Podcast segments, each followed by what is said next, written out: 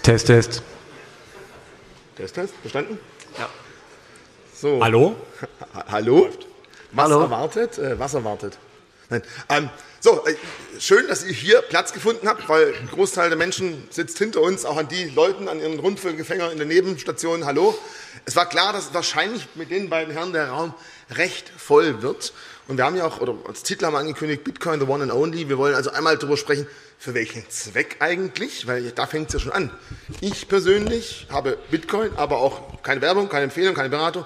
Ethereum, ich habe auch Polkadot, ich habe Cardano, ich habe leider auch Solana im Depot. Für mich ist es einfach auch als Wert, aus Wertpapiersicht, aus der alten Schule, wo ich einfach herkomme, ist einfach für mich eine Diversifikation sehr wichtig und für mich ist auch der klare Grund, warum ich das mache, langfristig hoffentlich gegen den bösen Euro einen Wertzuwachs zu haben. Jetzt haben wir hier zwei Herrschaften da, die unterschiedlichen Meinungen vielleicht ein bisschen sind. Wir wollen also mal gucken, für welchen Zweck überhaupt, wenn man nämlich aus anderen Gründen Bitcoin investiert, um nicht nur schnell reich zu werden, sondern auch sicher sein Geld vielleicht zu verwahren, da kann man andere Meinungen haben. Was wir nachher auch noch ganz gern machen möchten, ist vielleicht über die Ereignisse der letzten Wochen ein bisschen zu berichten, ein bisschen was Regulierung, aber auch ein bisschen, was wir von Terra Luna lernen können, ob das vielleicht auch wieder ein Grund zu sagen ist, ja, vielleicht doch nur Bitcoin, the one and only, da passiert sowas vielleicht nicht, ja, das ist ja klar. Aber dass wir einfach mal darüber mal diskutieren. Aber bevor wir da anfangen, vielleicht mal von beiden, warum überhaupt entweder, Entschuldigung, dass ich vorwegnehme, nur Bitcoin oder Bitcoin und auch andere Coins ins Portfolio nehmen. Oder auch andere Assets Oder allgemein. auch andere Assets, das ist natürlich auch klar.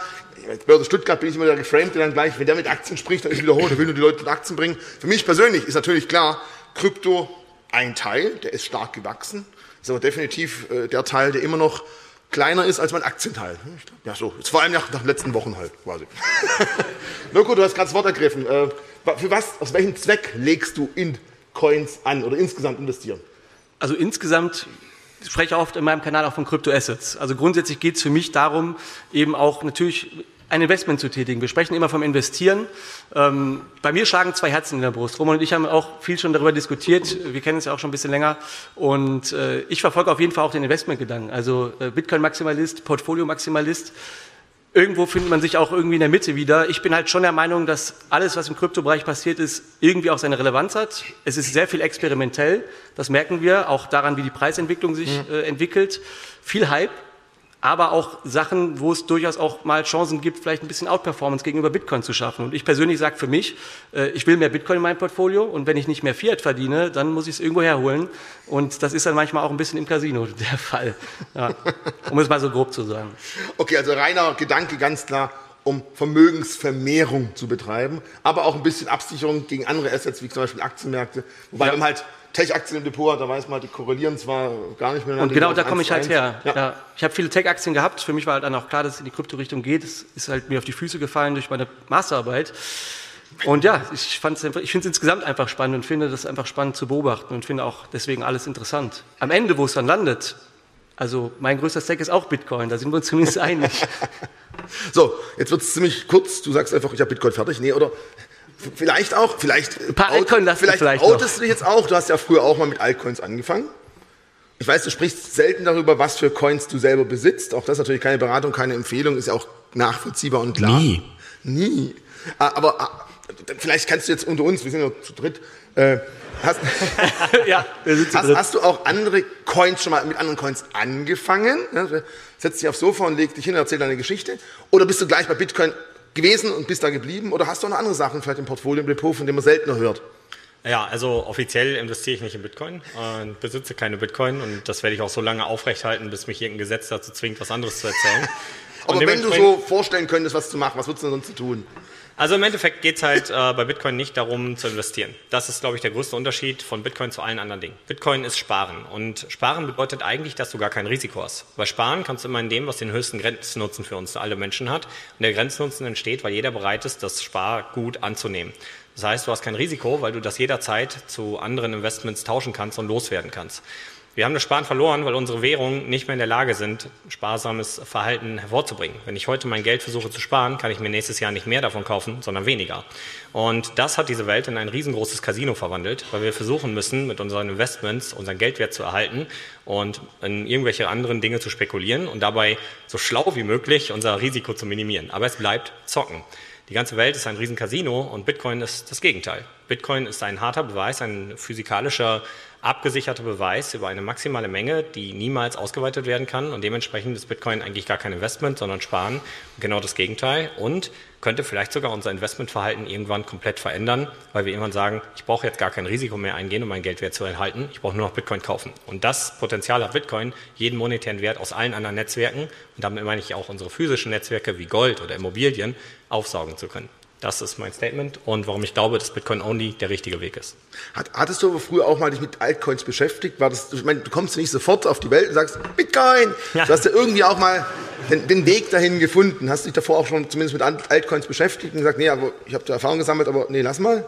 Ja, sehr viel. Also als ich meinen Kanal angefangen habe, ähm, wollte ich einfach das Ganze aus, meiner, aus meinem technologischen Background beschreiben, habe mir die Projekte angeschaut, habe mir angeschaut, wie die technologisch funktionieren und bin aber irgendwann an diesen Punkt gekommen, dass ich festgestellt habe, außer Bitcoin ist kein Projekt wirklich dezentral. Und diese Dezentralität brauchen wir aber, um diese Eigenschaft, dieses harte Versprechen von 21 Millionen gewährleisten zu können, um wirklich ein Spargut zu haben. Weil ansonsten bleiben Central Points of Failure und dann werden diese Dinge zu Investments. Und es geht bei Bitcoin eben nicht um ein Investment. Und diese Erkenntnis hatte ich irgendwann und habe mich dazu entschieden, über nichts anderes mehr zu sprechen, weil ich nicht glaube, dass eine dieser Technologien unsere Probleme auf der Menschheit lösen wird, sondern das eigentliche Problem ist, dass wir die Fähigkeit zu sparen verloren haben und damit Bitcoin die eine große Lösung ist. Und das heißt, auf dem Weg dahin, technologisch zu erklären, wie diese Projekte funktionieren, habe ich festgestellt, dass die technologische Erklärung von Bitcoin nur ein Teilbereich dieses gewaltigen Netzwerks ist und dass es eigentlich gar nicht um Technologie geht, sondern um das Akkumulieren von physikalischer Leistung. Und dann musste ich mich mit Physik auseinandersetzen und dann musste ich mich mit Ökonomie auseinandersetzen. Und dann irgendwann habe ich ein Bild gesponnen, in dem eigentlich nur noch Bitcoin als Gewinner hervorgehen konnte. Also zum einen, ja. sparen heißt Konsumverzicht, ja, das heißt einfach mal klar, nicht ausgeben und normalerweise ist für uns alle sparen gleich hergehen mit die Inflation frisst es aber auf. Das ist einfach klar. Was ich aber an deiner Aussage einfach spannend finde, du sparst in etwas für die breite Masse. Wenn ich jetzt draußen zur Sparkasse gehe und jemand sagt, der spart in Bitcoin, dann sagt jeder zu dir, du spekulierst. Das ist immer natürlich eine Frage, wie die Allgemeinheit das einschätzt, weil die Allgemeinheit hat einfach das Geld und noch ist das Geld halt Euro, mit dem wir alle bezahlt werden, mit dem ich mal Essen kaufe und Co. Und ich glaube, was du dann natürlich machst, ist eine starke Wette. Du bist sehr überzeugt davon, dass Bitcoin den Weg weitergehen wird und man sieht ja schon, die haben einen relativ guten Weg vorgelegt. An dich die Frage, wenn du auch mal sagst, du hast einen Großteil auch in Bitcoin und investierst auch, um vielleicht weiter Bitcoin aufzukaufen, aber du möchtest halt auf der Überholspur vielleicht mit anderen Assets manchmal versuchen, Bitcoin auszuperformen. Nach welchen Kriterien suchst du dann bitte deine Bitcoin One and Only oder nicht, also die anderen Investments aus, wenn du sagst, an sich möchte ich auch mein Bitcoin-Vermögen aufbauen, warum machst du es nicht direkt? Warum suchst du auch andere Alternativen? Ich mache es direkt. Also ich mache schon seit sechs Jahren ja. auf der Sparplan, auch Sparen. Mhm. Ähm, ich finde es aber schwierig, ein bisschen den Begriff, also wollte ich schon ein bisschen Bezug drauf nehmen äh, mit dem Sparen. Also du erklärst es ja auch mit dem Grenznutzen und dem Endgame, sage ich mal, von Bitcoin. Ja.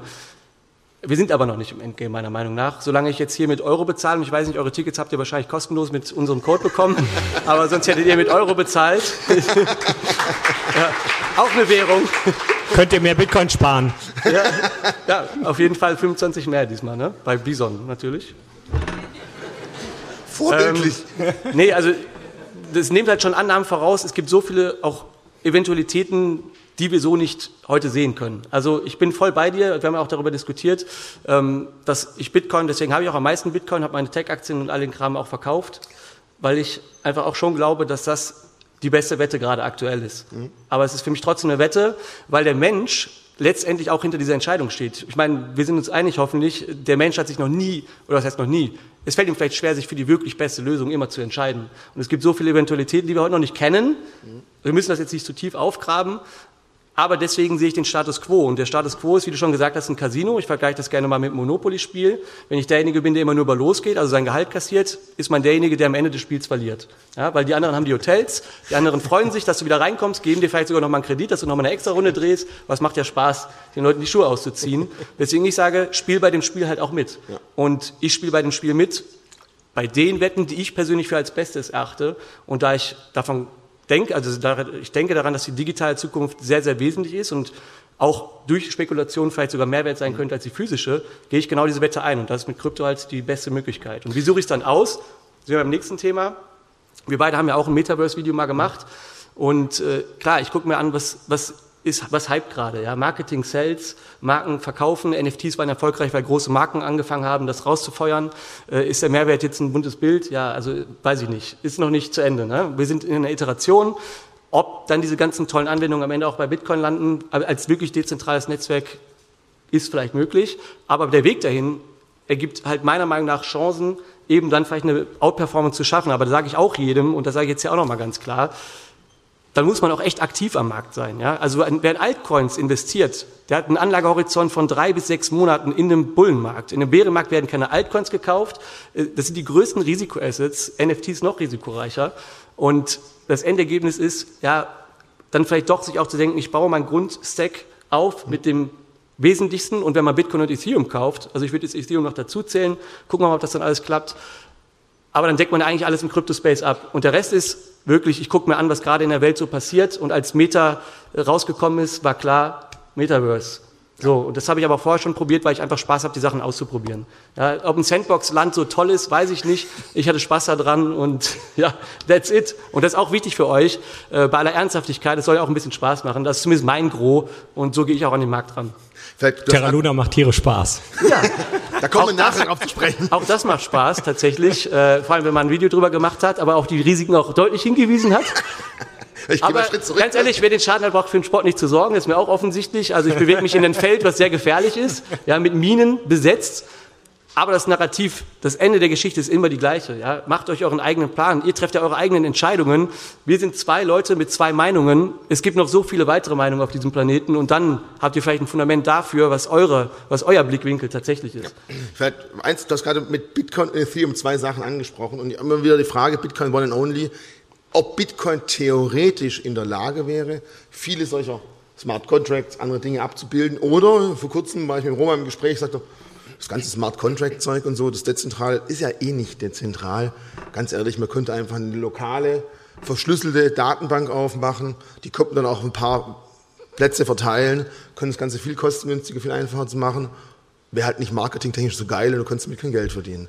Das ist natürlich auch eine Frage und da musste ich auch mal ganz kurz voll nachdenken. Vielleicht kannst du noch mal ein bisschen ausbauen. Aber, wenn er gleich spricht, eins immer denken, ist ja durchaus möglich, nur die Masse hat einfach das Geld. Und solange die Masse noch in eine Richtung rennt, deswegen hast du auch ganz klar gesagt, bei äh, solchen Altcoins sollte man halt einen kürzeren Anlagehorizont haben, weil sobald die Masse sich aus diesem Markt rauszieht, wie so häufig sollte man nicht der Letzte sein, der rausgeht. Jetzt würde ich nicht von einem Ponzi-System sprechen, aber wenn man jetzt wirklich mal von Dezentralität spricht, ist ja, glaube ich, unglaublich gefährlich zu glauben, dass auch Ethereum, es wird zwar dezentraler aufgestellt, es gibt mehr oder weniger dezentrale und dezentrale Coins, aber ähm, ich sag mal, Bitcoin ist nun mal einfach das einzige wirklich komplett dezentrale. Es sind mittlerweile drei. So ja, ja. Also wie gesagt, aber trotzdem Hype und all das ja. hat es immer schon gegeben und wie gesagt, genau. es gibt, da schlagen halt zwei Herzen. Also wie gesagt, was wofür Bitcoin steht und grundsätzlich was die Endideologie ist, finde ich einen richtigen Weg. Also ich bin auch der Meinung, dass unser Fiat-System, wie es jetzt ist, auf jeden Fall vor großen Herausforderungen steht, aber auch für diejenigen, die das Spiel verstehen oder versuchen zu verstehen, auch Chancen bietet. Also es verliert definitiv nur der, der gar nicht mitmacht. Also bin ich bei dir, aber nochmal keine Beratung, keine Empfehlung. Ich habe selber auch einige Altcoins drin. Aber was ist denn deine Meinung? Braucht man denn? Das ist doof gefragt. Natürlich braucht man den Rest nicht. Aber ähm, ist irgendwann trotzdem Bitcoin in der Lage, diese Aufgaben zu übernehmen? Oder sagst du, das muss Bitcoin gar nicht, weil das kann man über andere Sachen lösen, die wesentlich effizienter wären? Genau, also im Allgemeinen sollten wir uns immer Gedanken machen, wie eine Dezentralität überhaupt entsteht. Also klar kann ich ein Computersystem nehmen und kann das replizieren und habe dann ganz viele Computersysteme, aber wenn ich es kontrolliere, ist es nicht dezentral. Ja? Dann ist es zwar dezentral verteilt, aber ja, im Endeffekt entscheidet niemand mit, außer ich. Und das ist natürlich das erste Problem, was bei all diesen Altcoins ähm, im Vordergrund steht, meiner Meinung nach, dass dahinter Kooperationen sitzen, die mehr oder weniger die Richtung dieser Systeme angeben. Ein viel größeres äh, Problem sehe ich in der Ökonomie dieser Systeme. Diese Systeme sind immer kleiner als der globale Denominator. Der globale Denominator ist immer das größte Geld, auf das sich die meisten Menschen einigen. Und das größte Geld wird immer das Geld, was den meisten Grenznutzen für alle Menschen hat. Heute ist es im Moment noch der US-Dollar. China ist im aufsteigenden äh, Prozess und die USA merkt das und befürchtet das auch. Im Endeffekt muss sich jede Währung, die es heute gibt, egal wie klein oder groß, am US-Dollar messen, weil das das ist am Ende das, was bestimmt, wie viel Außenkraft du mit deinem Geld hast, wie viel du einkaufen kannst, verkaufen kannst und so weiter. Das heißt, ähm, wenn wir diese technischen Möglichkeiten von Bitcoin erstmal in einer dezentralen Form ablegen, dass wir sagen, in Bitcoin liegt nur die Grundinformation, wo wir es verschicken, wo wir äh, aufwendige Smart Contracts definieren, können wir in Layern drumherum machen und können auch darüber, über die Unveränderlichkeit eines Smart Contracts über einen Hash beweisen. Dann können wir diese auch in Layern drumherum ausführen und können sicher sein, ja, diese Ausführung ist genauso stattgefunden und das Grundgut liegt im Bitcoin drin. Von daher also technologisch gesehen ist es auf jeden Fall machbar und vor allem extrem günstig. Ist aber auch heute noch nicht da, muss man auch dazu sagen. Jetzt ist aber die große Frage, wenn beide Lösungen da sind, sagen wir mal Ethereum mit seinen Smart Contracts und Bitcoin, und Bitcoin ist in der Lage, über das Lightning-Netzwerk eben diese Tokenisierung auch als Bezahlung für Lightning zu benutzen, weil Lightning immer nur weiß, dass es Bitcoin überträgt, aber die dritte Ebene auch denken könnte, dass dort statt Lightning US-Dollar übertragen wurden oder Ethereum oder irgendwas anderes, dann ist Bitcoin auf einmal in der Lage, innerhalb des Netzwerks als Bezahlung jeden globalen Denominator anzunehmen, den es da draußen gibt. Das kann Bitcoin sein, das kann US-Dollar sein. Die große Frage ist aber, was passiert, wenn das Ethereum-Netzwerk das nicht macht? Dann wird es zum globalen Denominator immer das kleinere Netzwerk sein, also immer mehr schwanken. Und dann heißt das am Ende, ich habe zwei Netzwerke, in denen ich die gleiche Funktion ausführen kann. In dem einen muss ich einen kleinen Sanifair-Gutschein zur Bezahlung benutzen, in dem anderen kann ich den globalen Denominator benutzen. Welches dieser beiden Mittel zur Bezahlung dieser Ausführungen erlaubt es mir, mehr Planungssicherheit zu machen? Und in einem freien Markt, wo diese Hypephasen abflauen, wo wirklich große Industrien darauf setzen, werden die Unternehmen gewinnen, die den globalen Denominator zum Sparen benutzen und zur Planung ihrer Unternehmensprozesse und nicht die, die sich auf Sanifair-Gutscheine einigen, wo ständig ein Pump and Dump mitgemacht werden kann, weil der globale Denominator größer ist. Meiner Meinung nach kann Ethereum nur auf zwei Art und Weisen überleben. Erste Art und Weise, sie akzeptieren anderes Geld für die Bezahlung und Ausführung ihrer Smart Contracts. Das wird den Ether-Coin aber killen, dann ist vorbei mit Ether. Und die andere Möglichkeit ist, Ethereum ähm, macht es gar nicht mehr und geht halt einfach unter, weil sie in ihrem Geld bleiben und der gesamte, ähm, ja, die gesamte monetäre Kraft und die Ausführung dieser Smart Contracts führt in das Netzwerk, was am Ende den globalen Denominator als Geld annimmt. Von daher für mich ein Ablaufdatum und doch, wie du sagst, am Ende ein Ponzi-Scheme. ist nicht alles ein bisschen Ponzi-Scheme? Ja, alles außer Bitcoin. Ja. Aber mein, ganz ehrlich, auch da, wir haben ein Riesenproblem. In dem Raum haben jetzt viele geklatscht, viele sind sich darüber einig. Die Frage ist aber nur, wird es Bitcoin schaffen, die Gesellschaft so weit zu durchdringen? Weil nur wenn jeder deiner, deiner ja. Ideologie nachvollziehen wird, wird auch die breite Masse es schaffen, Bitcoin so weit zu akzeptieren und durchzuschieben. Ich glaube, das ist für mich auch persönlich so noch ein bisschen die Schwierigkeit, dass ich sage, Menschen sind oft halt doch nicht so intelligent. Ähm, ein Mensch muss nicht intelligent sein und verstehen, wie der Dollar funktioniert, um Schulden zu machen und zu verstehen, dass das Geld trotzdem zum Schuldenmachen animiert. Ich meine, niemand ist da und erklärt den Menschen da draußen, wie unser Geld funktioniert und trotzdem weiß jeder, lasse ich auf dem Konto liegen, habe ich ein Problem. Trotzdem kriegt jeder das Gefühl von, Schulden machen ist gut. Ich will ein Handy heute haben, ja, dann mache ich einen Vertrag, wo ich schon mal 25 Euro im Monat bezahle und mein Handy auf dem Tisch liegen habe. Dieses Gefühl setze ich irgendwann ein. Wenn das irgendwann bedeutet, dass dieser Vertrag ständig teurer werden müsste, weil alle Güter in Bezug zu Bitcoin immer günstiger werden, aber dein Geld immer teurer wird, dann heißt das, Schulden machen ist ganz schlecht, weil du wirst immer schwieriger diesen Vertrag bezahlen können. Die, der monetäre Anreiz, der wird das verhindern, dass du dich so verhältst, auch ohne dass du es verstehst. Das heißt, ich glaube nicht, dass es irgendeinen monetären Aspekt gibt, der Bitcoin nochmal aufhalten könnte. Und äh, wenn, dann ist er mir noch nicht untergekommen. Und ich denke sehr viel darüber nach und ich streite mich mit sehr vielen Fachexperten, Professoren aus Ökonomie, Professoren aus der Physik und vielen anderen Fachbereichen. Und ich bin natürlich auch immer offen dafür, aber ich sehe halt einfach keine Möglichkeit, dass irgendwas anderes ein härteres Versprechen hat und einen größeren Grenznutzen für uns Menschen ermöglicht als Bitcoin. Somit wird Bitcoin, je größer er wird, auch ähm, zur Leitwährung für alle anderen Währungen. Und am Ende muss sich nicht nur jede globale Währung und jede Landeswährung am Bitcoin messen, sondern jedes andere Investment und jedes andere Asset auch. Und dementsprechend ähm, sehe ich keine Chance, dass das nochmal rückläufig ist, weil ich entscheide ja für mich, wie Bitcoin aussieht. Also selbst wenn kein anderer mehr Bitcoin nutzt, ich kann es ja weiter nutzen. Sobald ich einen anderen Teilnehmer habe, bestehen diese ökonomischen Anreize und Regeln eben für mich. Ich glaube, das große Problem ist, auch, ja. da haben wir darüber gesprochen, am Ende und die Frage Richtig. ist halt einfach, ist dieses Ende dann, wenn 2140, 2150 der letzte Bitcoin gemeint ist? Ist es davor oder kommt es gar nicht dazu? Werden wir es jemals erleben? Ich glaube, das ist das Schwierige, was wir als Mensch, also ich auch persönlich, als, ich spreche jetzt mal von mir als Anleger habe, weil ich eben noch nicht greifen kann, wann kommt dieses Ende. Und für mich ist der Weg dahin erstmal das Entscheidende und deswegen ist für mich, sag ich mal, Bitcoin, bin ich bei dir, Hauptpunkt, aber ich brauche für mich definitiv auch weitere Beimischungen, die mir den Weg dahin einfach ermöglichen. Das ist meine persönliche Meinung. Man muss einfach verstehen, wie das Spiel weitergeht. Ja? Also das Spiel verändert sich. So, und genau deswegen reden wir auch darüber. Äh, ob, sich, ob wann, also wann es passiert, das wissen wir alle nicht, aber bis dahin spiele ich das Spiel, wie die Regeln jetzt sind. Und ich meine, also bei aller Liebe, geht mal raus und wenn der Bitcoin-Kurs auf einmal bei 1000 ist, da vertraut keiner, weil keiner versteht, wie Bitcoin funktioniert. Ja. Die sehen den Wechselkurs, das ist alles.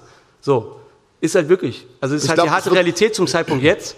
Es wird dazu kommen, dass nicht für den Raum. abnehmen werden. Da würde ich aber, da würde ich aber gegenhalten, dass wir durchaus anschauen können, wie die Liquidität an den Exchanges ist und dass wir natürlich Hype und äh, Boom- und Bust-Phasen haben, die übrigens aber keine Folge von Bitcoin sind, sondern eine Folge aus Fiat-Geld, was halt im Boom und Bust in den Markt kommt und diese Phasen auslöst.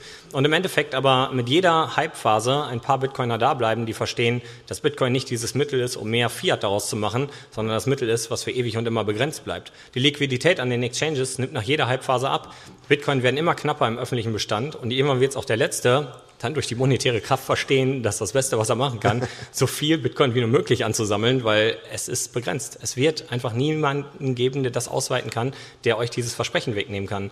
Und dementsprechend glaube ich, ja klar gibt es Phasen, wo das öffentliche Interesse ein bisschen runtergeht, aber die Bitcoiner, die sind die ganze Zeit da. Die sitzen da, die verkaufen nicht, die warten und die freuen sich über niedrige Kurse, die akkumulieren und werden am Ende die Finanzelite sein, weil sie das mit Abstand größte Geld besitzen, was die Menschheit irgendwann nutzt. Oder die Generation danach. Oder Geld aber, vererbt haben. Genau. Also das, die Herausforderung ist ja die, Geld ist eigentlich dafür da, um die Gesellschaft zu organisieren, um Leute zu organisieren. Ja, nennt Sklaverei, Knechtschaft, ist egal. Es ist auf jeden Fall, also ich weiß nicht, was da für Begriffe kommen dann. es ist darum, das ganze Konstrukt hier auch aufrechtzuerhalten. Und äh, klar, kann sich da halt die Spielregeln ändern, aber wie gesagt, du setzt ja auch Sachen schon als Final voraus, was ja auch richtig ist, ist deine Vision und da steht es auch hinter, aber in der Gegenwart ist das Spiel halt gerade noch ein bisschen anders. Ich würde ganz und, kurz mal zu einer Erklärung von, von Roman eine Frage an dich haben. Er hat gerade von Layern gesprochen. Ein Begriff, was Layer 1, Layer 2 und so weiter bedeutet, was die, ja, wer hat noch nie gehört, ganz mal Hand sein, ganz ehrlich. Soll ich einmal? Was ja, nee, das kann er. Ich wollte eigentlich zum Geld noch was sagen. Okay, aber nee, nee, nee, mach jetzt. Dann mach erstmal Geld. Wir kommen gleich zum Layer. Einfach mal zu kurz ich, erklären. Ich glaube, dieser Faktor Geld ist halt eigentlich so der entscheidendste, weil, also das ist auch das, was ich dich ja äh, gestern gefragt habe oder vorgestern bei der Diskussion. Ähm, jetzt haben wir den US-Dollar als Leitwährung. Wir haben Yuan. Geld ist Macht. Ja? Geld regiert die Welt. Bitcoin regiert dann vielleicht irgendwann die Welt, aber ist das dieser Moment, in dem ich mich jetzt heute hinsetze und sage, äh, ja, wenn ich jetzt die Bitcoins kaufe, bin ich später einer der mächtigsten Männer auf diesem Planeten? Wie funktioniert es dann? Wie funktioniert die Transition tatsächlich dann von dem inflationären System, von einem System, wo die Macht in zentralen Händen liegt, hin zu einem dezentralen Instrument? Und das haben wir nur so noch nie gehabt. Ja. Und das ist halt genau dieser gesellschaftliche Herausforderung, weswegen man unterscheiden sollte zwischen, es ist ein Investment und es ist eine Idee für die Zukunft. So, und ich finde deswegen ist auch wichtig zu wissen, für jeden, der kauft, für was stehe ich oder steht beides? Also bei mir ist beides. Aber ich, trotzdem denke ich halt auch an den Moment, was kann ich mir jetzt auch dann davon leisten? Bin ich auch ganz ehrlich. Deswegen meine Eingangsfrage, äh, one only, ja oder nein, da muss man immer geklärt haben, für welchen Zweck tue ich es? Und wenn man sagt, Bitcoin vielleicht mal, vielleicht bist du ja gar nicht der, der das erlebt, sondern du kannst es vererben, aber auch das ist vielleicht auch eine schöne Sache. Ich habe keine Ahnung, ob wir alle so weit noch äh, da sein werden, um festzustellen, ja, ich kann überall mit Bitcoin bezahlen. Bitcoin hat kaum noch Schwankungen. Und so wie du es schon beschreibst, nicht der Bitcoin schwankt, sondern der Rest. Also ich muss eins zugeben, ich habe jetzt ein paar Videos mit Roman gemacht und es ist manchmal ein bisschen so mind-blowing Fuck-up nachher, wo ich sage, scheiße, aber das habe ich noch gar nicht nachgedacht. Das ist schon auch ganz... Also, das war ich zwischendurch öfter, ja. Scheinbar machst du es auch... Kuss, Kuss geht raus. also man merkt schon, manche Ansätze sind wirklich und ich denke auch Teil zu dem Thema viel nach, aber es sind einfach Ansätze, wo ich nicht nachgedacht habe. Trotz allem habe ich noch nicht angefangen, meine Altcoins deswegen zu verkaufen. Aber jetzt Layer. Layer genau, lass uns gleich aber noch über Regulierung sprechen, ja, weil das ist ein wichtiger Aspekt. Weil also ja vorher, das Vertrauen in Geld wird ja jetzt aktuell geschaffen durch eine Regierung oder durch eine Nicht Vertrauensinstanz. Uns, dass wir Steuern zahlen. Das ist, äh, ja, da sollten wir gleich nochmal drauf ja, eingehen. Das definitiv. Ähm, ja, genau. Layern bedeutet einfach nur, dass wir gewisse Aufgaben, die wir in der Blockchain speichern könnten, in andere Bereiche, andere Netzwerke auslagern. Zum Beispiel muss man sich klar machen, dass die Blockchain die Daten für ewig und immer speichert. Das Bitcoin-Netzwerk hat einen, einen aktuellen Zustand etwa 250.000 Knotenpunkte. Das heißt, jede 10 Minuten kommt ein neuer Block hinzu, der aktuell etwa 1 bis 4 MB groß ist, meistens so 1,5 MB. Das heißt, ähm, ja, alle 10 Minuten haben wir 250.000 Nodes mal 1,5 MB. Und wenn wir jetzt versuchen, dort mehr Operationen drin abzuspeichern in dieser Blockchain, heißt das, wir müssten die zehnfache, die hundertfache, die tausendfache oder millionenfache Menge alle 10 Minuten global auf jedem Knotenpunkt abspeichern, der diese Blockchain vorhalten soll. Und dass diese Blockchain für jeden Menschen vorzuhalten ist, ist unfassbar wichtig, weil ansonsten bin ich nicht mehr in der Lage, selber einen Knotenpunkt zu betreiben, selber den Bestand des seltenen Guts zu überprüfen, meine Transaktionen in das Netzwerk zu leiten und ich werde darauf angewiesen sein, dass große Dienstleister, Amazon WS, Google, diese Knotenpunkte betreiben und hoffentlich meine Transaktionen in das Netzwerk lassen, hoffentlich, dass die Regeln des monetären Guts so halten, wie ich sie für richtig halte und mir ist diese Stimme abhandengegangen. Das bedeutet, wir haben eigentlich gar keine realistische Möglichkeit, langfristig äh, dezentrale Netzwerke aufrechtzuerhalten, wenn wir innerhalb dieser Netzwerke versuchen zu skalieren. Dementsprechend geht man hin und baut verschiedene Layer und äh, bringt eben gewisse Informationen in einen Bereich, wo sie vergessen werden können weil wir sie eben nicht dauerhaft speichern müssen. Ein Beispiel ist hier das Lightning Network. Das funktioniert so, dass zwei Teilnehmer, als Beispiel äh, Richie und mich, wir machen einen Lightning-Knoten auf oder eine, einen Transaktionskanal und das funktioniert so, dass wir auf der Bitcoin-Blockchain uns eine Adresse teilen. Jeder hat einen Schlüssel und jeder zahlt in dieser Adresse, sagen wir mal, ein Bitcoin ein. Also liegen in diesem Kanal zwei Bitcoin Liquidität und von beiden Seiten jeweils ein Bitcoin. Und jeder von uns könnte jederzeit zu den Minern gehen und sagen, ich will alle beide Bitcoin auszahlen auf meine Adresse. Wenn aber eine Liste nicht beweist, dass du diese Bitcoin besitzt, dann kriegt der andere alles. Also das sollte man nicht tun. Wir können aber jetzt, solange dieser Kanal offen ist, einfach nur, solange es diese Multisignaturadresse gibt, wo wir beide drauf Zugriff haben, können wir ja außerhalb dieses Kanals eine Liste führen, die wir uns beide merken. Jeder unterschreibt mit seinem privaten Schlüssel eine Signatur, also eine, macht eine Signatur, eine Unterschrift für jede Transaktion, die wir einfach untereinander austauschen. Und das heißt, wir können pro Sekunde tausende Transaktionen machen, speichern uns die lokal ab und zum Schluss gehen wir hin und sagen so, Endzustand ist, ich habe Richie 700 mal äh, 0,1 Bitcoin geschickt, er mir 700 mal 0,1 Bitcoin, immer hin und her, hin und her.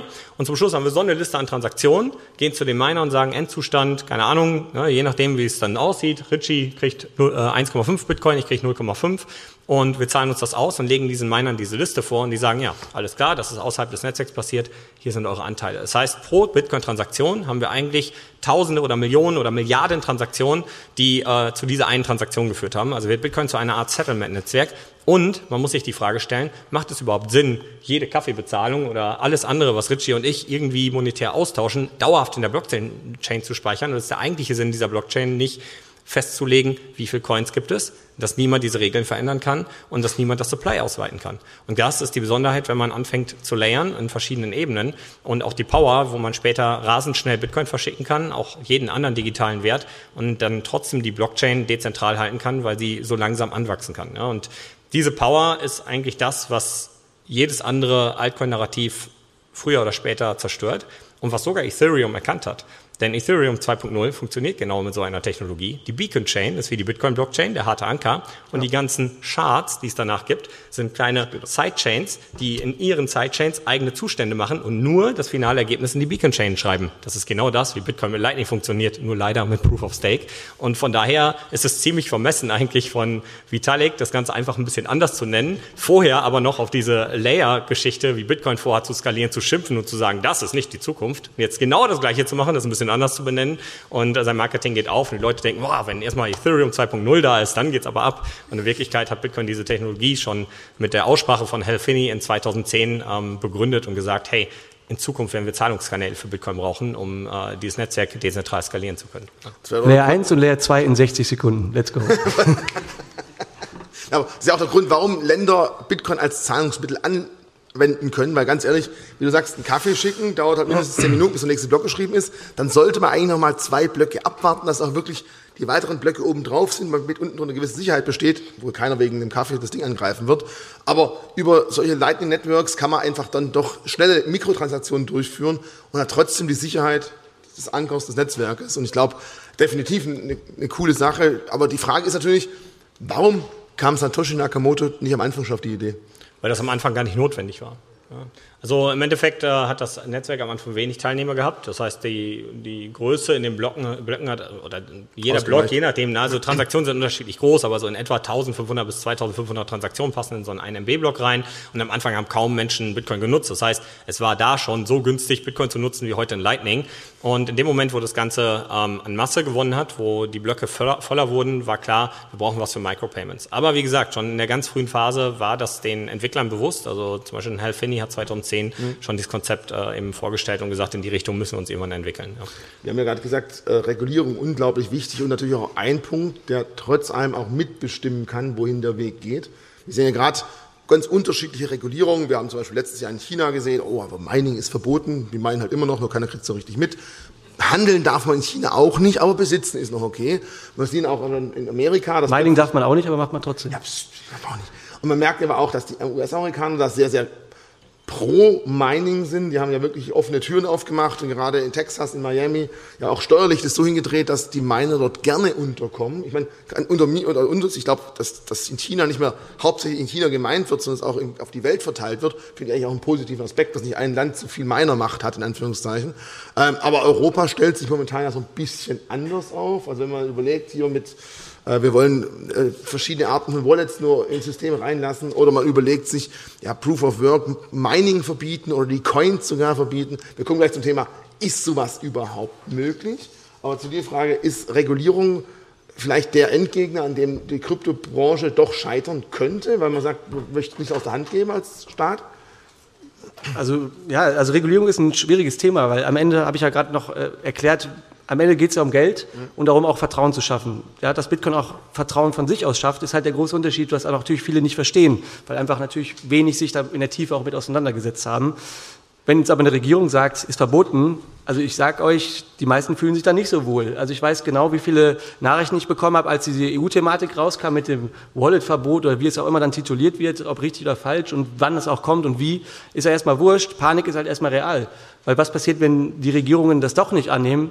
Gegenargument wird sicherlich wieder der Grenznutzen sein, weil das bessere Geld sich ja auch letztendlich durchsetzt. Ein Weg, den die USA ja zu gehen scheinen, ja, wenn man sagt, okay, der US-Dollar schafft es nicht, dann schafft es vielleicht eine andere Währung, die wenigstens keiner von uns kontrolliert, so nach dem Motto. Aber die nah bei uns ansitzt, mit dem wir wenigstens Steuer verdienen können. Ja, und das ist halt so die Frage. Also ich meine, wenn wir steigende Kurse wollen, dann ist Regulierung super wichtig, weil das bringt mehr Geld in den Markt. Mehr Geld bedeutet mehr Liquidität, das bedeutet auch mehr Resilienz dagegen, dass irgendwelche Marktbewegungen auch Unsicherheit schaffen bei den Leuten, die sich vielleicht nur auf die Kurse spekulieren.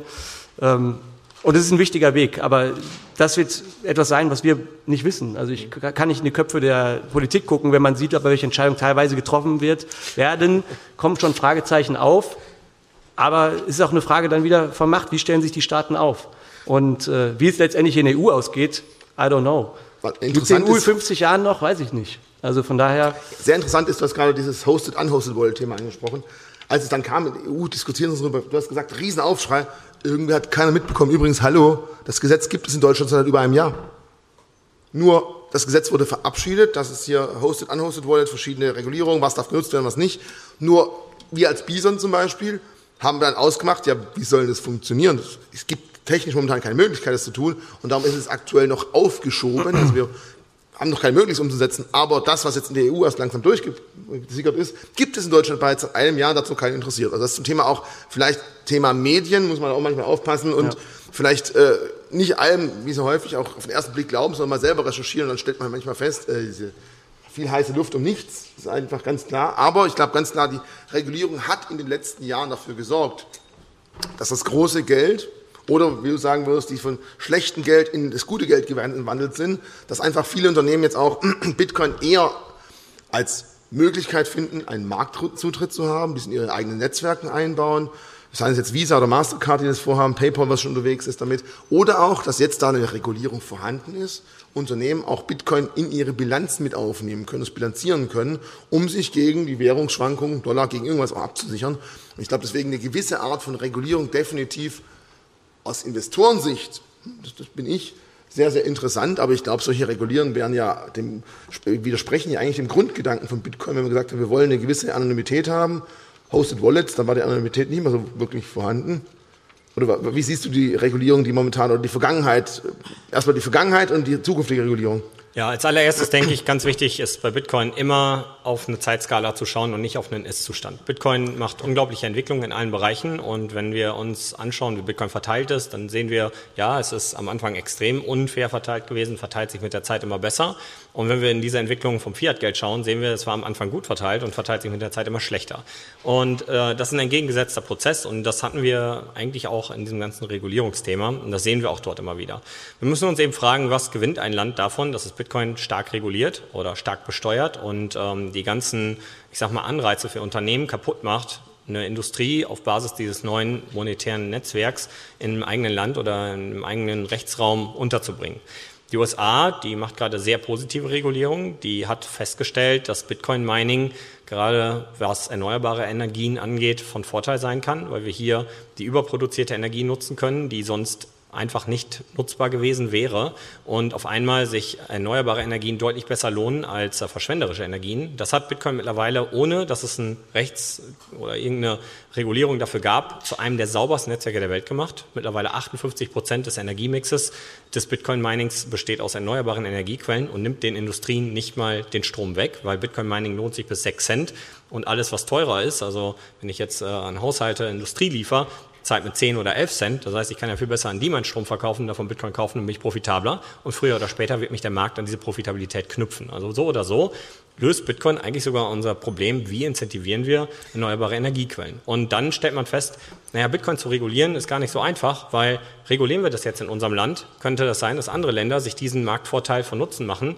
und auf einmal ihre Industrie damit stärken und wir durch unsere Regulierung uns eigentlich ins Ausschießen. Das heißt, temporär, glaube ich, können solche ich sag mal, drastischen Verbote oder, oder äh, Regulierungen kommen. Langfristig schneidet man sich ins eigene Fleisch. Und da sollte man sich gut überlegen, was die eigene Zeitpräferenz ist. Als Politiker leider nur vier Jahre. Ja. Wir brauchen nicht so weit in die Zukunft planen, aber ich glaube, dass es ein unfassbarer, langfristig gesehener Schaden ist, wenn wir Bitcoin hart regulieren. Sehr spannend finde ich hier die Aussagen von Gary Gensler, dem Chef der Security Exchange Commission. Das ist sowas wie die US-amerikanische Börsenaufsichtsbehörde, also die mächtigste Aufsichtsbehörde der Welt der gesagt hat, hey, Altcoins sind für mich Securities. Dahinter stehen Unternehmen, dahinter stehen Entwickler.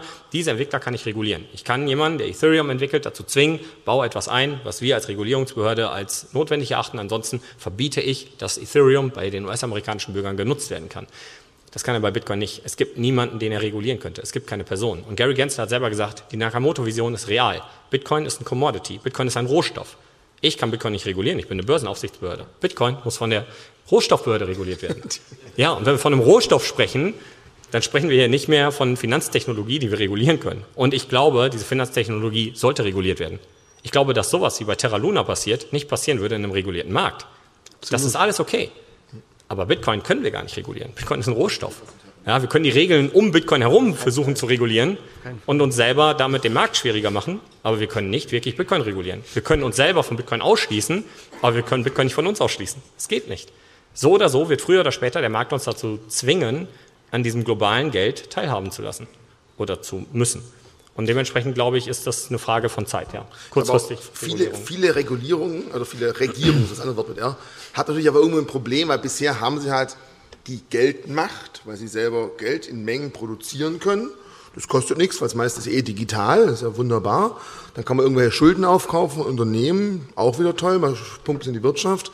Äh, wer sich mal die Geldmengen angeschaut hat zur Finanz- und Vertrauenskrise 2008 und gedacht hat, boah, da ging aber ganz schön was nach oben, der sollte sich mal in den letzten zwei Jahren anschauen, die Finanzbilanzen der amerikanischen Notenbanken, exorbitant. Und da sieht man natürlich auch, das muss ich auch zugeben, das muss halt irgendwann mal zurückgezahlt werden und, oder man verinflationiert das Ganze und wartet einfach, dass es sich von selber irgendwo abbaut. Aber da haben wir natürlich viele Regierungen, ich würde sagen fast jede Regierung auf der Welt, die natürlich nicht das Interesse besitzt, ihre Finanzmacht über diese Währungsdruckerpressen zu verlieren. An der Stelle aber ganz kurz, was ich gerade sehe, ist, ähm, China weitet den, den Währungsraum ihres Renminbi ja. massiv aus. Wir sehen, dass China Afrika. in vielen afrikanischen Inselstaaten äh, Fuß fasst. Die pumpen dort 100 Milliarden in diese ganzen Inselstaaten rein, verpflichten diese Inselstaaten, äh, nee, Inselstaaten ist ja Quatsch, also diese Küstenregion, ja, diese Küstenregion 100 Jahre dem chinesischen System und damit haben sie viel größeren Raum für den Renminbi und könnten zur neuen Weltwährung werden. Die USA erkennen das. Jerome Powell, der Chef der Federal Reserve Banken, das sind die zwölf Zentralbanken der USA, der hat jetzt letztens selber gesagt, wir merken, der US-Dollar verliert an Vertrauen. Das heißt, die USA steht gerade sowieso an dem Punkt, dass sie merken, ihre Zeit ist gekommen. Das dauert noch ein paar Jahre, keine Frage, aber man braucht eine Alternative. Vielleicht ist die Alternative dann zu sagen, bevor wir alle dem chinesischen System verfallen, nehmen wir vielleicht lieber ein Geld, was weder die Chinesen noch wir kontrollieren. Ja, ja weil es der globale Denominator ist. Und dann müsste sich auch die chinesische Währung daran messen. Und das können sie einfach nicht, weil Bitcoin das härteste Versprechen ist. Und alles, was gerade regulatorisch aus den USA kommt, deutet genau auf das hin. Gary Gensler erlaubt den Valkyrie WGMI ETF. Dieser ETF erlaubt genau zwei Investmentmöglichkeiten. Zum einen in Unternehmen, die mindestens 50 Prozent von ihrem Return on Invest aus dem Mining-Business machen. Und zum anderen in Unternehmen, die 80 Prozent ihres Kapitals statt in US-Dollar in Bitcoin hinterlegen. Ja, was ist das denn bitte für ein Signal? Bitte, Unternehmen, kauft jetzt lieber Bitcoin, statt Dollar dort liegen zu lassen. Dann kann dieser ETF bei euch investieren. Das ist eine ganz klare Aussage meiner Meinung nach. Die Aussage ist aber eigentlich schon vor zwei Jahren getroffen worden, wo die SEC es dem Unternehmen MicroStrategy erlaubt hat, 100 Prozent ihrer Rücklagen in Bitcoin abzulegen. Und danach auch noch Tesla erlaubt hat. Da gibt es kein Zurück mehr. Die Regulierung ist gesetzt. Und jedes Unternehmen, was das tut und sich die Wertdekaden von Bitcoin anschaut und sich bewusst macht, hey, Bitcoin verändert alle vier Jahre seine Inflation um die Hälfte, verändert massiv die Umlaufgeschwindigkeit, verändert massiv den Wert dieses Produktes, dann wird einem ganz schnell klar, hm, ich habe noch nie länger als vier Jahre warten müssen, bis Bitcoin ein neues Alltime-High hatte.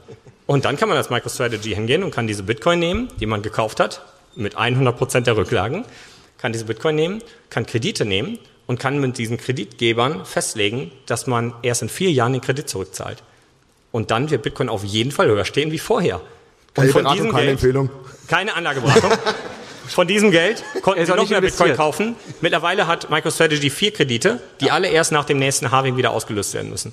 Und hebeln ihren Gewinn, den sie gemacht haben, massiv mit Bitcoin nach oben mit fast gar keinem Risiko. Es ist eine spekulative Attacke gegen den US-Dollar. Eine spekulative Attacke, die rechtlich gesehen von der SEC erlaubt wurde. Und das sollte einmal zu denken geben. Und jetzt ist die Frage, wie gut kann unser Euro gegen ein globales Geld anstehen? Wie gut kann in unsere Industrie, unsere Unternehmen gegen ein globales Geld anstehen, wenn sie nicht die Erlaubnis haben, ihre Rücklagen in Bitcoin zu hinterlegen? Ich glaube, wenn man sich klar macht, wie Bitcoin sich entwickelt und anschaut, dann sieht man auf nahe Sicht, sehen wir, wir haben Schwankungen. Je weiter wir rauszoomen, sehen wir, es gibt nur noch eine Richtung. Alles, ein Moment, alles auf der Welt, alles auf der Welt inflationiert. Je mehr Energie und Zeit wir in die Dinge aufbringen, desto mehr bekommen wir davon auch. Das bedeutet, Egal was wir haben, technologischer Fortschritt erlaubt es uns, aus der gleichen Menge Energie, die wir aufbringen, einen höheren Ertrag zu machen. Also alles inflationiert. Außer Bitcoin. Es ist egal, wie viel Energie wir da reinstecken. Und je früher wir dabei sind, desto besser für uns. Es ist egal, wie hoch der Kurs ist. Weil in Zukunft wird dieser Kurs in Bezug zu allen anderen Dingen höher stehen, weil Bitcoin bleibt physikalisch gesehen begrenzt. Alles andere nicht. Und wenn die USA das begriffen haben, dann gibt es genau eine Möglichkeit, sofort die Überhand über das bedrohende chinesische System zu haben. Und zwar so früh wie möglich alles auf Bitcoin zu onboarden. Und das ist eigentlich, ähm, wenn man sich das so betrachtet, eine ziemlich abgefahrene Sichtweise. Und wenn die USA eins bewiesen haben, dass sie sich in den letzten 150 Jahren mehrfach erfolgreich neu erfinden konnten. Mir fällt es manchmal schwer, dazu widersprechen, weil manche Sachen finde ich auch sehr treffend, aber es soll ja nicht zu langweilig werden, deswegen muss ich manchmal ein bisschen, ich komme, 2001 äh, habe ich aufgehört, bei einer Sparkasse zu arbeiten und man hat dort Fonds an Omas und Opas genauso verkauft. Schauen Sie sich mal den langfristigen Chart an. Langfristig ging er nämlich immer von da nach dort. Also auch da ganz wichtig, wir können einfach, auch wenn du natürlich recht hast, kaum nach einem Halfing sind wir danach, nach dem Halfing wieder unter die Preise vor dem Halfing-Ereignis gefallen. Ist einfach bisher schon dreimal der Fall gewesen. Ist aber definitiv für mich persönlich nicht die Garantie, dass dieser, ich nenne es mal Halfing-Effekt, alle vier Jahre kriegen die Miner, am Anfang haben sie 50 Bitcoins bekommen pro Block, dann 25, 12,5, aktuell 6,25. Jetzt will ich mal dich fragen gerne, was glaubst du, dieser Halving-Effekt, dass es einfach so eine Ankerfunktion hat, das aber auch für den Bitcoin-Preis gegen Euro, oder andersrum gesagt, der Euro hat immer mehr abgestunken, so würdest du sagen, und nicht, dass der Bitcoin gewonnen hat. Ähm, Im Moment noch beides, ja. Also ich meine, was, worauf du hinaus willst, hat äh, Roman eigentlich gerade schon in seinem längeren Vortrag erklärt. Ähm, also jetzt brauchen wir nicht wiederholen. Deswegen, ich frage mich auch, aber egal. Nein, aber glaubst du, dieser Halving-Effekt wird weiterhin so anhalten? Weil ich glaube, irgendwann, wenn der Markt sich denkt, okay, ob jetzt, jetzt noch 0,000025 alle. Lass, lassen uns das mal aus einer anderen Perspektive betrachten. Ja. Also was Roman gerade gesagt hat zu den USA ist auch super spannend und auch richtig, weil also was soll ich da ich, ich bin ja auch nicht um gegen zu argumentieren, sondern wir wollen es da einordnen. Ja.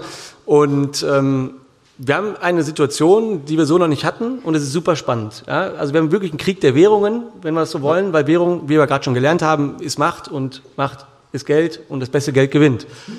Dass man jetzt auf einmal auf einen Player setzt, der, den keiner gehört eigentlich, also der frei ist, ist halt super spannend. Mhm. Super spannend. Aber was wäre, wenn die USA doch nochmal sagen, nee, wir wollen das doch vielleicht anders machen. Wir machen doch vielleicht erstmal unser CBDC und gucken, dass wir es irgendwie noch ein bisschen länger bei Laune halten.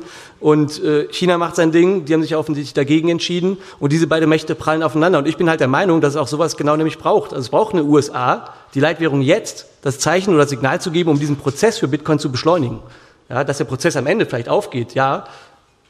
Das, was wir gerade sehen, ist auf jeden Fall ein Katalysator. Ja. Und das ist halt super spannend. Und deswegen sage ich ja auch, versucht mehr Bitcoin zu bekommen. Und ich mache es halt mit Altcoins. Ja.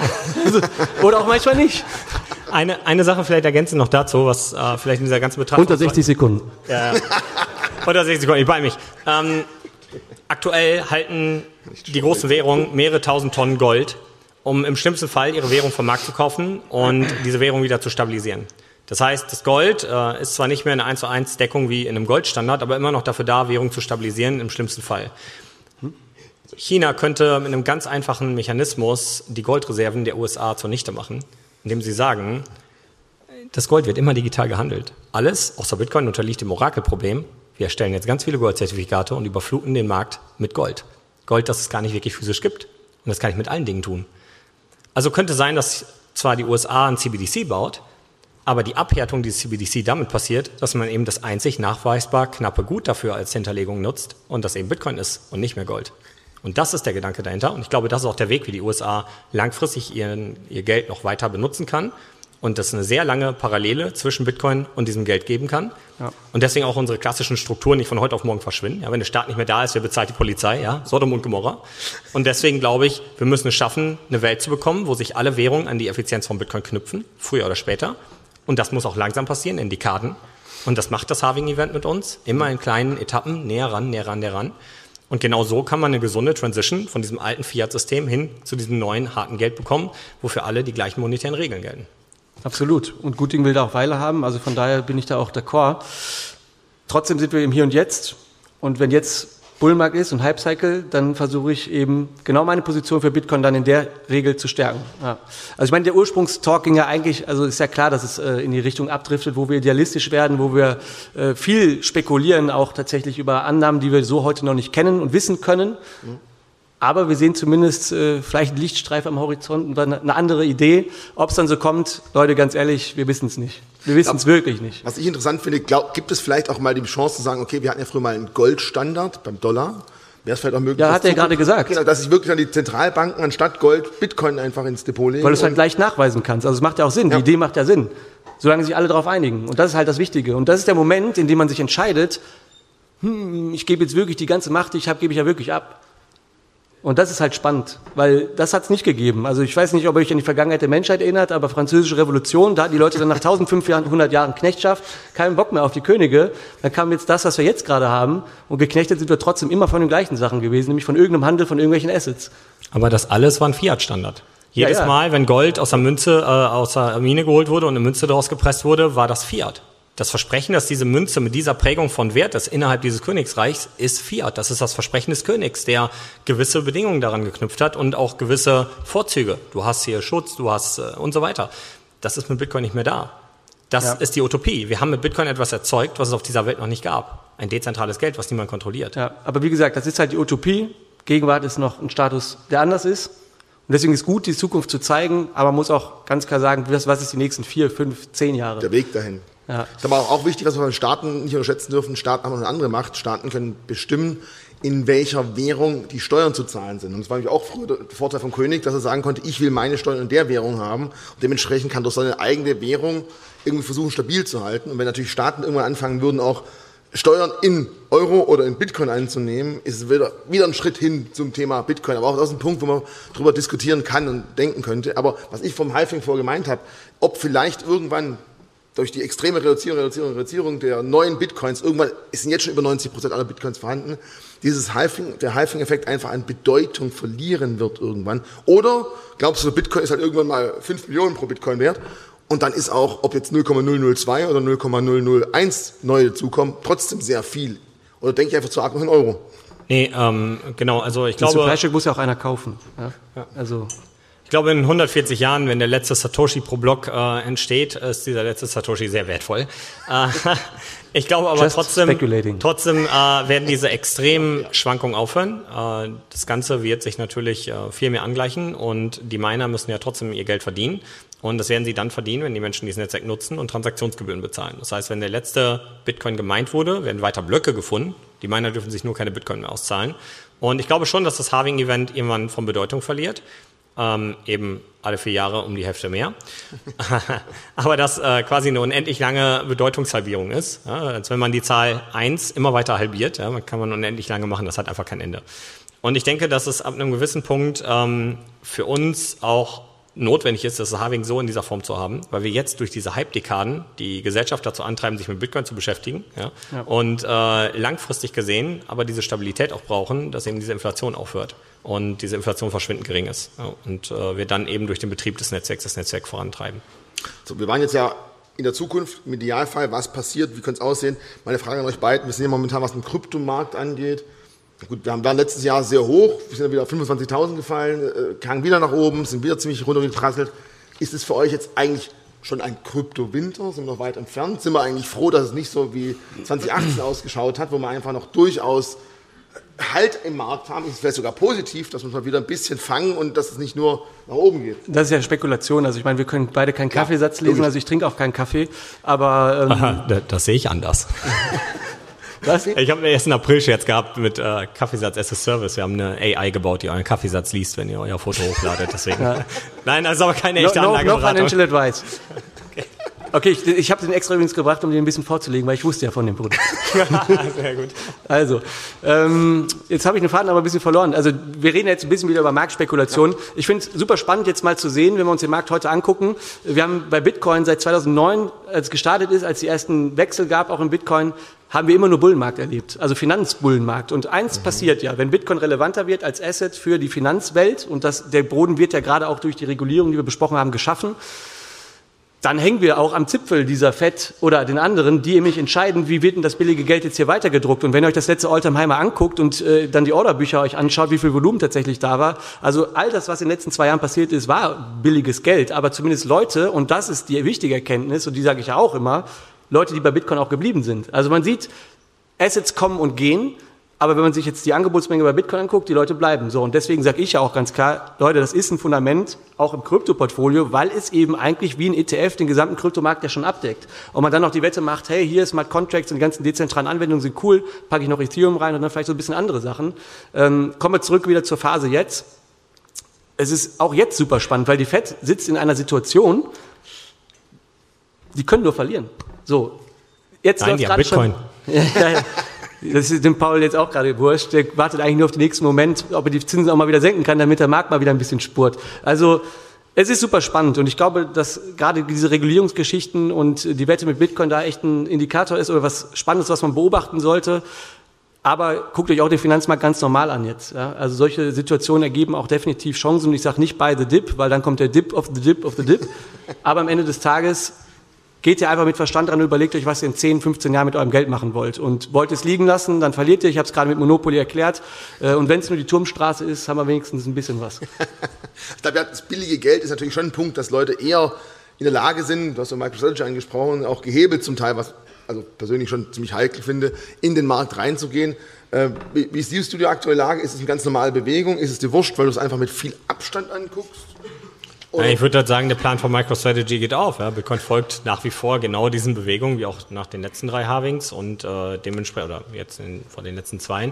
Und dementsprechend, glaube ich, äh, ist das ganz normal. Das muss abflauen. Es war viel dummes Geld im Markt. Das äh, meistens wie gesagt, das Halving verändert die ökonomischen Regeln von Bitcoin. Er zieht ein bisschen im Kurs an, der Hype entsteht, die Medien schauen drauf, die nächsten investieren in Bitcoin, der Kurs geht noch ist weiter Ist aber ein bisschen self-fulfilling prophecy. Natürlich. Dann, also. dann kommt der Punkt, wo das langsam aufhört, wo wirklich so viel Geld schon reingeflossen ist und dann denken sich die Leute, ah Mann, wo kann ich noch das nächste 100x machen? Ja, und dann kommen nämlich die ganzen schlauen äh, Krypto-Erfinder ja, und sagen, ja, hier, ja, schau mal, wenn ich äh, tolle Turnschuhe habe und du dann äh, läufst und so und dann hier noch irgendeine tolle Kryptowährung kriegst oder dann kommt Terra Luna und sagt, hier, schau mal, wir haben voll das tolle Konzept, ja, kauf unseren Luna-Coin, ähm, sammeln den restlichen Geldschmuh ein, aber ja nicht, um wirklich eine Lösung zu bauen, sondern äh, ja, um Geld zu verdienen und cashen dieses Geld ab. Das erzeugt irgendwann den Gegendruck, das erzeugt irgendwann, dass die Leute das Vertrauen verlieren und ganz viele rausrennen und der Kurs massiv einbricht. Passiert jedes Jahr, äh, jedes Mal. Aber was wir, eben sehen, was wir eben sehen, ist, dass Bitcoin nie wieder auf die 7 Cent fällt, wo er mal war, sondern immer höher und höher und höher und höher steht. Und ja, diese Phasen sind da, diese Phasen muss man aussitzen. Und eigentlich kann man diese Phasen, schlau die für sich nutzt und versteht, wie knapp Bitcoin ist und für immer knapp bleibt, auch gut für sich nutzen, weil es eigentlich ja die positivsten Phasen sind. Ja, wir können ja am besten akkumulieren, wenn man so will. Und das machen die Bitcoiner und das sieht man. Wie gesagt, nach jedem Hype ist weniger Bitcoin-Liquidität an den Börsen verfügbar. Jedes Mal. Und nach jedem Hype sind die Bitcoin in der Blockchain besser verteilt als vorher. Und das ist das, was wir am Ende sehen. Und von daher glaube ich, ja, wir befinden uns im Bärenmarkt, aber ich glaube, nächstes Jahr kann es nochmal richtig bitter werden unter Umständen. Auf jeden aber Fall. reine Spekulation, ja, Ja. hat mir der Kaffeesatz verraten. Aber vielleicht noch mal ist gut zu sagen, 2024 ist das nächste Halving. Ja, genau. Noch zwei Jahre, dann wird's wieder super. Nee, aber also, genau, wir, wir, wir spekulieren ja nicht über Preise, aber es geht einfach so um ein bisschen grundsätzliches Verständnis. Und das möchte ich auch wirklich nochmal mitgeben. Ich bin schon lange auch im Finanzmarkt. Ich habe jetzt meine Aktien auch vor zehn Monaten komplett verkauft. Aber, liebe Leute, bei all der Idee ist trotzdem ein All-In-Invest, nur Bitcoin, ein Klumpenrisiko. So oder so. Ob die Rechnung am Ende aufgeht, ja, also wie gesagt, die Theorien können dafür sprechen, aber das muss ich jetzt einfach auch noch mal mitgeben. Ja. Für mich gehört ein gutes Portfolio eben auch mehr als Kryptowährung, sondern auch wirklich Finanzassets, um eben das solide aufzustellen. Und da geht es auch darum, wie aktiv bin ich eigentlich im Markt. Natürlich werden äh, diejenigen gerackt, wir haben es bei äh, der Dotcom-Blase gesehen, ja, oh, irgendwas mit Internet mache ich jetzt irgendwo schnell zur Bank gerannt und irgendwas gezeichnet. Da muss man einfach aufpassen. Und wenn man nicht so aktiv drin ist, dann Leute, geht einen Schritt zurück, guckt auf das ganze Geschehen mal drauf und dann geht lieber in breit gestreuten ETF. Dann macht ihr Bitcoin als ETF für Krypto und dann seid ihr breit genug aufgestellt, um alles mitzunehmen. Und über Bison. no pay chill. Ja. Nee, aber nehmt euch das auch wirklich zu Herzen, weil wie gesagt, bei aller Ideologie, es geht auch um Geld und das sage ich auch ganz ehrlich, mir ist es wichtig, was mein Portfolio nächstes Jahr wert ist. So, Haben wir im Raum jemanden sitzen, der die nur in Bitcoin investiert? Also nicht auch ein bisschen in Aktien oder andere. Ja, da vorne guckt jemand so ein bisschen skeptisch. Einfach mal Handzeichen. Ist irgendjemand hier, der wirklich nur in Bitcoin investiert hat? Eine Person? Noch nicht, nach dem heutigen Vortrag jetzt schon wahrscheinlich. ja? Ja, und als richtiger Bitcoiner gibt man das natürlich auch nicht preis. Ja? Stopp mal, wir sehen ja nicht. Oh, das stimmt, das stimmt. Dann würde ich sagen, wir haben jetzt noch vier Minuten. Wenn wir vielleicht noch ein, zwei Fragen aus dem Publikum haben, äh, wahrscheinlich. Jetzt, äh, die ganz hinten müssen irgendwas sagen, da hört doch kein Mensch was. Laut rufen. Kommt mal vor, komm einfach mal, oder ruf laut, eins von beiden, genau. Warum soll die Staat oder Regierungen ihre Kontrolle über, das, über die Fiat-Währung abgeben? Das hat äh, der Roman gerade schon erklärt. Vielleicht 60 Sekunden nochmal Grenznutzen. Ja, also Grenznutzen und weil äh, ähm, Währung kannst du immer dann gut abhärten, wenn du eine hohe Umlaufgeschwindigkeit hast und die erzeugst du durch viel Wirtschaft und viele Teilnehmer, die sie nutzen. Das heißt, äh, Fiat-Währungen profitieren davon, wenn du eine ter territoriale Ausdehnung hast und diese territoriale Ausdehnung kommt früher oder später an diesen Punkt, dass du zur anderen äh, Währungsgrenze kommst und dann kommt es zum Konflikt. Und dementsprechend ist jetzt gerade die USA mit China an diesem Konfliktpunkt und man muss sich jetzt einfach fragen, implementiert man etwas, was global funktioniert, wo eben keiner die Kontrolle hat oder eben nicht. Und ähm, vielleicht sagt die USA, wir können uns jetzt auf diesen Ka- Währungskampf mit China einlassen oder wir akzeptieren, wir können nicht so schnell wachsen. Diese totalitären Strukturen, die China hat, die erlauben es uns extrem, äh, denen extrem radikal vorzugehen, wie wir das nicht können. Wir akzeptieren lieber ein Geld, was international funktioniert, wo auch China keine Kontrolle darüber hat. Also Richtig, aber das ist ja die grundsätzliche Spekulation und man muss auch dazu sagen, da sitzen irgendwelche Menschen, die vielleicht gar nicht auch das Thema wirklich komplett umgreifen können und welche Entscheidung die letztendlich treffen, ist die Entscheidung. Also wir haben uns ja selber gefragt, hey, warum macht die EU denn dann so Chaos? Befragst du irgendwelche Leute, was ist denn eigentlich Bitcoin? Und nee, wir wollen trotzdem Wallets verbieten oder sowas. Also das ist halt, da sitzen halt Menschen, ja, vergesst nicht, dass da einfach Leute sitzen, die vielleicht nicht in dem Moment logisch und so weit denken. Das ist eine Annahme und also Roman, wir beide wissen nicht, was bei Joe Biden oder bei wem auch immer das entscheidet, gerade im Kopf abgeht. Mensch, geht leider nicht logisch vor. Bitte? Ja, ja, gut, okay. Okay? Und übrigens, was passiert, wenn Trump jetzt nochmal, sorry, Oh gewählt werden würde? Der fand Bitcoin zum Beispiel nicht so geil. Meinst du echt, der Big Orange kommt wieder? Ja, Ist Boah, ja dann, wurscht. kann, dann, dann kann die heute Show dicht machen, Aber da das, das, sind, das, sind halt, das sind halt, wie gesagt, so Dinge, die man trotzdem mit, einfach mitnehmen sollte. Es geht ja nicht darum, um irgendwelche Visionen hier zu vernichten, sondern ich stehe halt einfach nochmal für ein paar andere Perspektiven. Also zwei Herzen, eine Frage noch da hinten.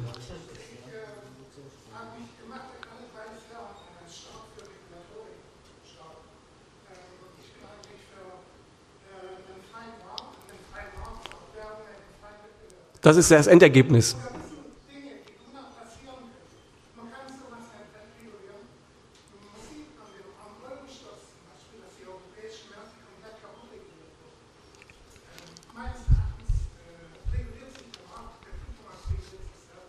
Genau, das haben wir gesehen bei Terra Luna. Du brauchst Also- halt eine Regulierung zum Schutz vielleicht von einigen, dass einige Aktionen nicht mehr passieren dürfen. Deswegen fand ich einen guten Einwand, dass äh, Terra eher wirklich wie ein Wertpapier eigentlich zu regulieren wäre.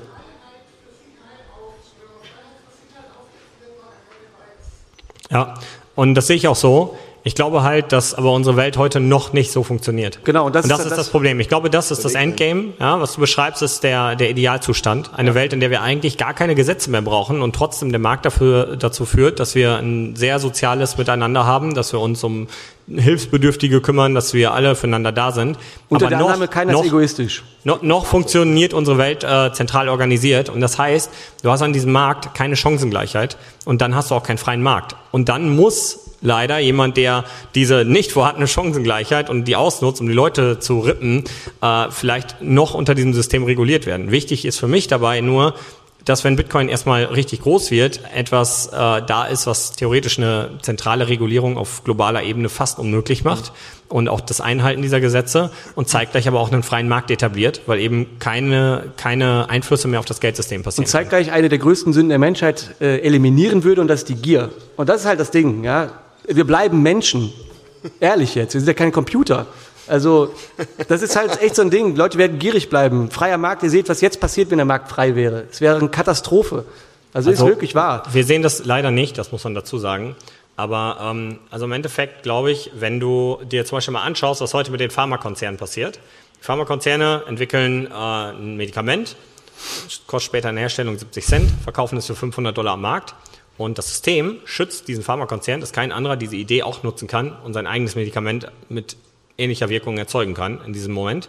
Und zeitgleich sagt man aber in den USA, ja, aber der Gesundheitsmarkt ist frei. Es gibt keinen äh, systemisch bezahlten Markt, der dir dieses Medikament finanzierbar macht. Ja, das ist kein freier Markt, weil vorher ja ein System da ist, was Teile dieses Marktes reguliert. Also das ist halt Teil von diesem großen Markt ist frei und der Rest, der wird geschützt von diesem Leviathan. Das heißt, im Endeffekt, Ja, ähm, ja im Endeffekt können wir, kennen wir keinen freien Markt. Das gab es einfach Doch im nur bei ganz Kryptobereich kleinen, und deswegen passiert auch die Nein, ganze nicht. Scheiße. Das, das haben wir, nein, das haben wir bei ganz kleinen, das haben wir bei ganz, ganz kleinen äh, Völkern gesehen, die ihr eigenes Geld etabliert hatten und dort gearbeitet haben, ohne dass es, ähm, ja, sag ich mal, eine Regulierung in größerer Instanz gegeben hat und einen Einfluss auf das Geld gegeben hat. Also sowas wie die Reihsteine und so weiter. Aber das haben wir noch nie in einem größeren Konstrukt gehabt. Das ist das, was Bitcoin uns theoretisch ermöglicht. Ja, Also ein Geld, wo es eben diesen zentralen Einfluss Versuch nicht noch mehr eine gibt. Frage noch kurz durchzukriegen. Ja, Sorry. alles gut. So wie ich weiß, Bitcoin ist ein äh, Free Open Projekt. Open Source, ja. Also jeder kann so etwas nachbauen. An- Hat es ja schon gegeben. Klar, gibt es auch schon massig, genau. Genau, ich glaube, es gibt solche Coins, die auch begrenzt sind. Mhm. Ähm, dann wieso ist Bitcoin, dass das First Mover Advantage, Netzwerkeffekt. Der erste, der größte, der Und die Tatsache- angreifbar ist. Entschuldigung, Nee, sorry, und die Tatsache, dass Satoshi Nakamoto halt nicht existiert. Also, beziehungsweise wir wissen nicht, ist er tot. Ist er, das Beste, was Bitcoin passieren konnte, und das ist auch super spannend, was wäre, wenn Satoshi Nakamoto da geblieben wäre und jetzt der Single Point of Failure wäre? Bitcoin wäre nicht erfolgreich geworden. Das ist halt einfach, das ist die Geschichte, die eigentlich noch dahinter steckt. Und alle anderen Projekte, die geforkt haben oder sonst was, sind im Prinzip, wie du immer sagst, Fintech-Startups, irgendwelche Unternehmen, da stecken Köpfe hinter. Und das ist der große Unterschied. Und das ist auch meiner Meinung nach der Grund, warum Bitcoin überhaupt die Chance hat, diese Dezentralität auch wirklich durchzusetzen. Wa- Warum sollst du eine Kopie davon kaufen? Warum willst du denen dein Geld geben?